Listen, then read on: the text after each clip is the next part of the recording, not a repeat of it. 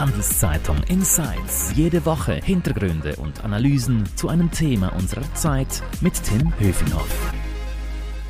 Hallo und herzlich willkommen. Diese Folge wird von Schroders Schweiz gesponsert, einem weltweit führenden Asset Manager.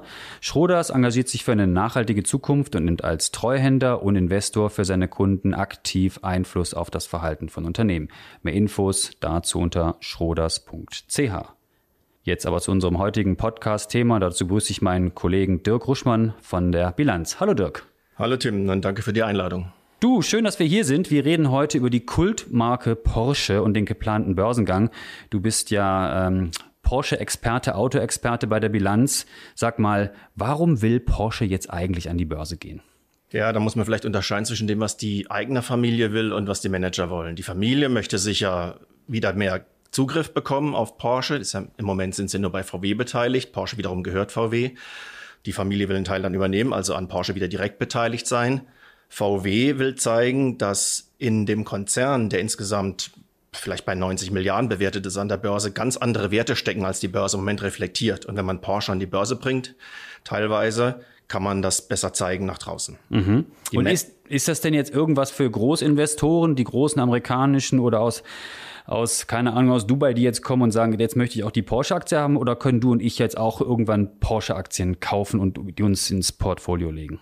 Also bei dem wenigen, was bis jetzt bekannt ist, klingt das danach, als ob ja, wir Kleinaktionäre oder die Kleinaktionäre auch äh, sich um Zuteilung bewerben könnten. Es ist ja ein kleiner Teil, der an die Börse gebracht wird.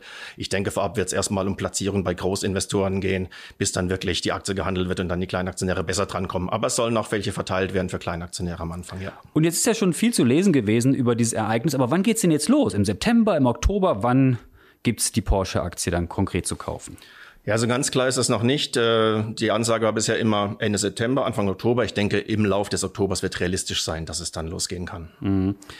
Du Dirk, du bist ja Autoexperte bei der Bilanz und jetzt nicht der äh, Aktienstratege. Ich frage dich trotzdem, wird das denn jetzt ein Highflyer oder wird das eher, naja, wir werden mal sehen, an der Börse ausfallen? ja, das würde ich auch gern wissen. Dann wäre ich reicher, als ich jetzt bin, wenn ich sowas vorhersagen könnte. Klar. Aber was man natürlich sagen kann, ist, es wird ja ein sehr kleiner Teil des gesamten Kapitals nur an die Börse gebracht. Also wir reden davon 12,5 Prozent äh, vom ganzen Kapital, das nur gefloatet werden soll und eben noch an Großaktionäre geht. Das heißt, es wird sehr eng werden an der Börse, mit dem was gehandelt werden kann. Dann hast du VW nach wie vor als Haupteigner. Und wenn man VW kennt, die ganzen Streitereien, da gab es auch gerade den Chefwechsel, wenn man weiß, wie wichtig da der Betriebsrat ist, das Land Niedersachsen, das auch vor allem an die Mitarbeiter denkt, Arbeitsplätze sind natürlich was Gutes, aber trotzdem, VW ist ständig im Streit intern, dann will man VW vielleicht nicht unbedingt als Haupteigner haben. Jetzt sind ja 60 bis 80 Milliarden in Bewertung angepeilt, das ist sehr hoch. Andererseits kann man sagen, weil du nach Highflyer fragst, äh, wenn Porsche so bewertet wäre wie Ferrari heute am Umsatz, also wenn man das Multiple nimmt, Kurs und Umsatz, dann müsste äh, Porsche 300 Milliarden wert sein. Ferrari hat den Kurs vervierfacht seit dem Börsengang 2015. Wenn man das Porsche unterstellt, dann äh, steht da eine goldene Zukunft bevor. Mhm, das hört sich ja schon mal nicht schlecht an. Du hast Ferrari ja erwähnt, also äh, ist das große Vorbild sozusagen für die Porsche-Aktie, oder? Ja, für den Börsengang auf jeden Fall. Man muss vielleicht aber trotzdem auf die Unterschiede hinweisen, die die beiden äh, Firmen haben. Porsche ist fast 30 Mal so groß wie Ferrari, was jetzt die gebauten Autos betrifft. Mhm. Hat immer noch fast 10 Mal den Umsatz von Ferrari. Also Porsche macht 33 Milliarden, äh, Ferrari 4,3 Milliarden Euro Umsatz. Porsche ist ein Großserienhersteller, lässt sich sehr viel von Zulieferern zuliefern und baut dann zusammen, hat eine sehr geringe Fertigungstiefe, manche sagen bei 10 Prozent vielleicht nur. Ferrari kann sehr, sehr viel selber, baut, macht zum Beispiel sogar die eigenen Motorblöcke, gießt die, das kann eigentlich kaum jemand. Ferrari will auch die Elektrobatterien selber bauen, die dann in die ersten E-Autos kommen. Man redet hier also von äh, Top-Luxus versus Zugänglichkeit bei Porsche. Ferrari ist eine Ikone in der Formel 1. Bei Porsche wiederum läuft das Merchandising besser, wenn man an Uhren denkt, an Kleidung und so. Das läuft bei Ferrari gar nicht. Also man muss vielleicht ähm, zusammengefasst sagen, wenn VW, der Haupteigner, nichts falsch macht und äh, der Management bei Porsche freie Hände lässt, könnte dem eine gute Zukunft bevorstehen. Jetzt hast du gerade das Wort Formel 1 erwähnt. Jetzt habe ich gelesen, äh, die sollten jetzt auch, also Porsche sollte jetzt auch eventuell mit einem Partner, Red Bull war das, glaube ich, irgendwie in der Formel 1 einsteigen. Genau. Jetzt ist das irgendwie abgesagt worden. Ist das Thema tot oder werden wir das jetzt vielleicht doch in der Formel 1 noch mal erleben? Also offiziell sagt Porsche, sie schauen sich das weiter an. Es geht ja da um ein neues Motorenreglement, was ab 2026 greifen soll. Und da hatten sowohl Porsche als auch ihre Schwester Audi Interesse. Audi geht in die Formel 1, das ist äh, bekannt geworden.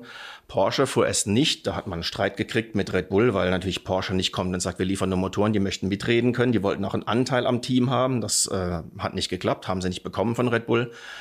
Ich denke, für Porsche ist es sogar gesünder, nicht an die Formel 1 zu gehen, sich auf andere Serien, wo sie stark sind, zu konzentrieren. Aber ich glaube, die Ehrgeiz ist da, dass man das Thema weiter verfolgt und vielleicht auf andere Art dann doch noch in die Formel 1 geht. Vielleicht reden wir gleich noch ein bisschen über die Kultmarke Porsche und was die ausmacht, aber vielleicht noch mal ganz kurz zum Börsengang. Wir reden jetzt alle über ja, Rezession, Wirtschaftsabschwung, nicht nur in Deutschland, in ganz Europa, ganz weltweit und Deutschland natürlich total getroffen, auch von der Energiekrise wie viele anderen. Äh, ist das jetzt ein guter Zeitpunkt eigentlich für den Börsengang oder stehen die Werke vielleicht bald still? Ist das nicht ein Riesenproblem, wenn man an die Börse will und man weiß gar nicht, ob man den Strom noch bekommt, um seine Autos zu bauen? Ja, ähm, bei Strom sehe ich jetzt vielleicht weniger das Problem. Das wird in wenn ein Problem, dann ein kurzfristiges sein. Was der Fall ist, man hat sich das auch offen gehalten, wenn jetzt die Aussichten sich noch mal massiv eintrüben würden an der Börse, was jetzt, äh, sag mal, die Erzielbarkeit von Börsenwert angeht, will man das vielleicht noch mal überdenken. Äh, wenn du jetzt Rezession grundsätzlich ansprichst, ähm, Wirtschaftsgang, wie das weitergeht, dann glaube ich, ist äh, ein Luxushersteller der Porsche ja trotz der Größe, wie gesagt, verglichen mit Ferrari immer noch ist äh, relativ safe äh, davor, dass äh, die Leute nicht mehr kaufen, weil solche Autos, die leistet man sich nicht aus dem, was man im letzten Jahr verdient hat, sondern die spart man sich zusammen oder man muss überhaupt nichts sparen, sondern hat das Geld in der Schatulle liegen. Da sehe ich eher kein Problem für Porsche. An dieser Stelle nochmal kurz ein Hinweis auf unseren Sponsor. Diese Folge wird von Schroders Schweiz unterstützt. Wie Schroders Nachhaltigkeit in seinem Investmentprozess integriert und Fortschritte misst, erfahren Sie unter schroders.ch. Ja, wir haben es gerade schon ein bisschen angekündigt, Dirk, wir wollten noch ein bisschen über die Marke sprechen, eine Kultmarke. Sag mal, was macht eigentlich die Faszination dieser Marke Porsche aus? Also wenn wir da vielleicht damit anfangen, was man auf der Straße sieht, das ist ja der die Ikone der 911 mit dieser ikonischen Form, diesen sehr runden Formen, für einen Sportwagen ja ungewöhnlich, die bis heute sich erhalten hat. Sowas hat kein anderer Hersteller. Der Heckmotor ganz hinten, das kennt auch sonst niemand. Dann gibt's natürlich bei Porsche auch, äh, wenn wir über die Marke reden, den Gründermythos. Ferdinand Porsche, die Familie, die immer noch so heißt, der sagte, als er damit angefangen hat, ich fand das Auto auf der Straße nicht, das ich wollte, also habe ich es mir selber gebaut. Mhm. Das war ungefähr seine Motivation. Dann äh, gibt's natürlich für Kunden immer das Thema, wie fahren die? Und Porsche gewinnt jede Menge Vergleichstests, auch wenn äh, in, gerade in der Vergangenheit oft dann weniger Leistung im Motor war als bei vergleichbaren äh, Gegnern. Trotzdem fahren sie schneller, fahren in der Kurve besser und dann vielleicht als letztes noch, was auch äh, natürlich immer zu einer Marke beiträgt, sind Erfolge im Motorsport. Man misst sich mit anderen Brands äh, und da es sieht äh, Porsche sehr gut aus, hat wahnsinnig viele Erfolge erzielt und hat ja auch eigene Motorsportserien, Kundensport, wo Leute sich einen Sportler kaufen und damit auf die Rennstrecke gehen und gegeneinander fahren. Mhm. Du hast den 911 erwähnt. Was sind das so für Fahrzeuge? Für Männer ab 40, ab 50, wenn man das Geld hat, dann muss man den Porsche haben, oder? Man kann sich dann einkaufen. Es ist immer noch preislich weit unter dem, was Ferrari, Lamborghini, andere Brands äh, für ihre Autos verlangen.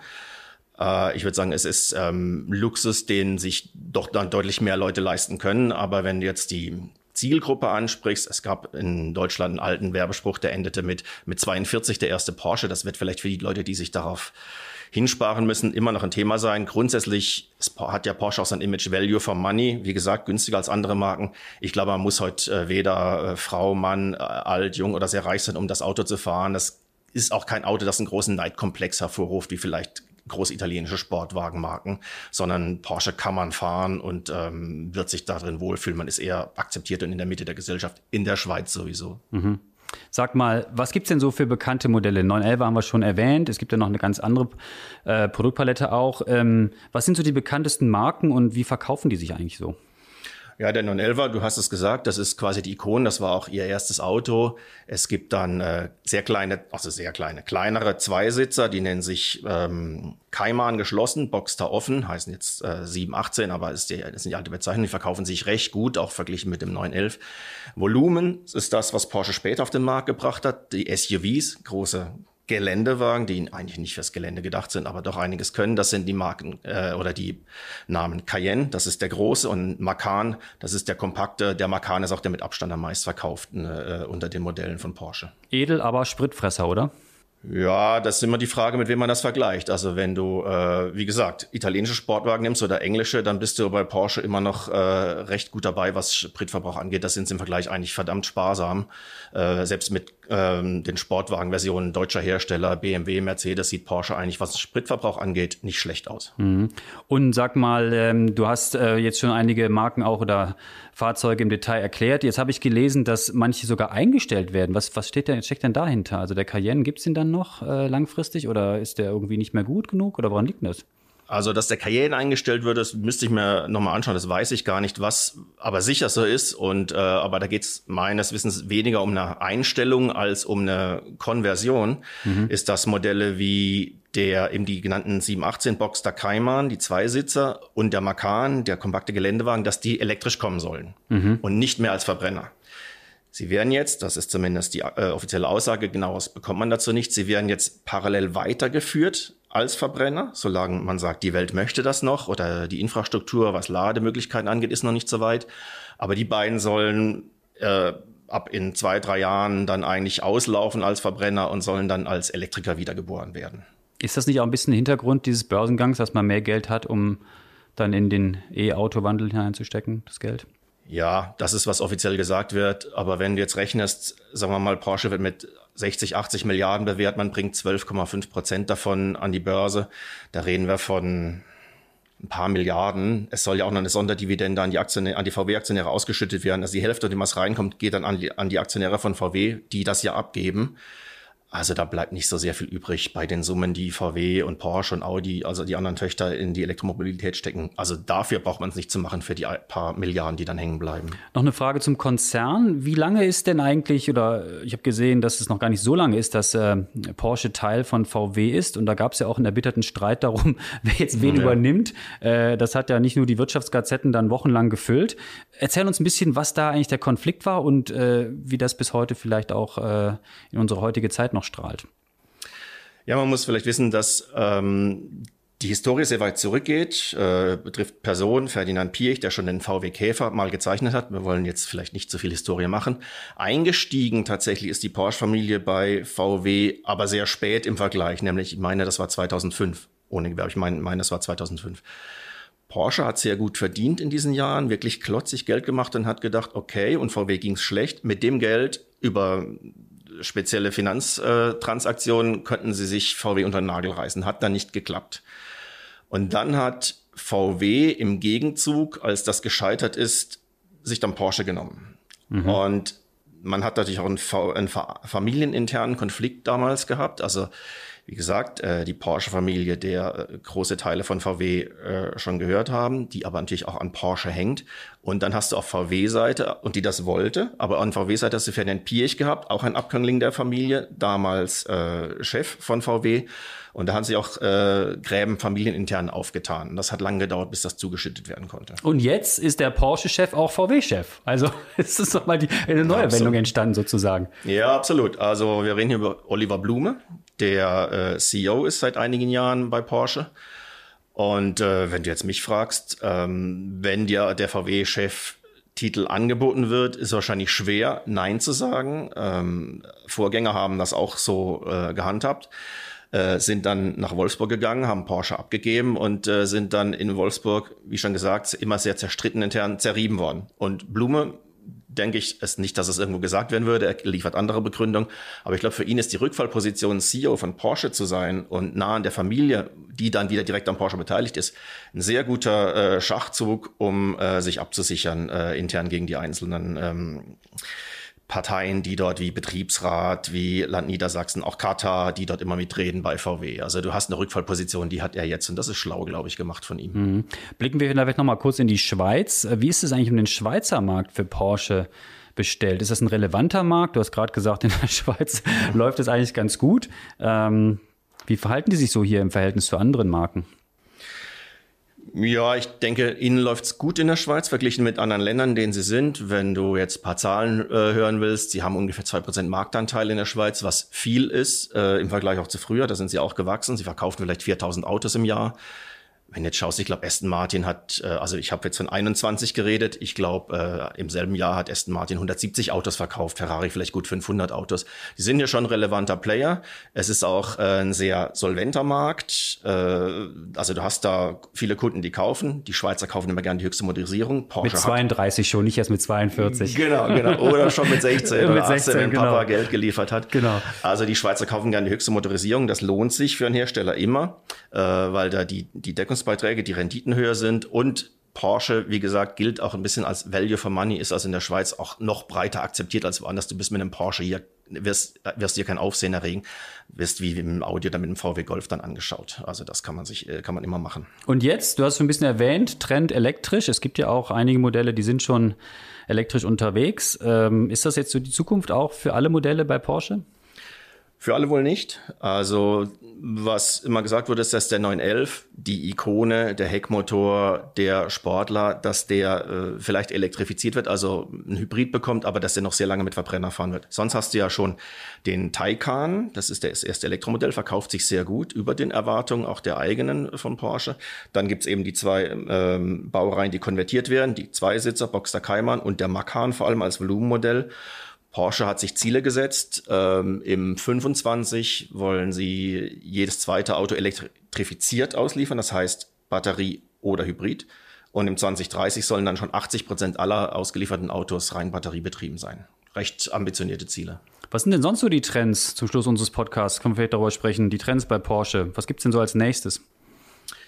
Ja, was viele erwarten oder erhoffen, ist mal wieder ein Supersportwagen. Da wird vielleicht was kommen mit diesem neuen Kooperationspartner Rimac. Äh, ein elektrischer Supersportwagen, das wird zumindest vermutet. Dann ist Porsche sehr stark, stärker als jeder andere Hersteller in E-Fuels äh, investiert. Das heißt also Sprit machen aus Luft und Wasser.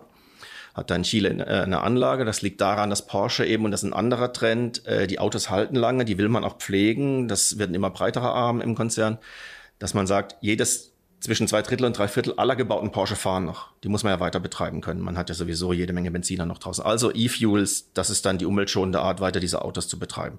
Dann Merchandising, Riesenthema. Die personalisierte Uhr zum Auto, die nur du kaufen kannst, wenn du dieses Auto hast.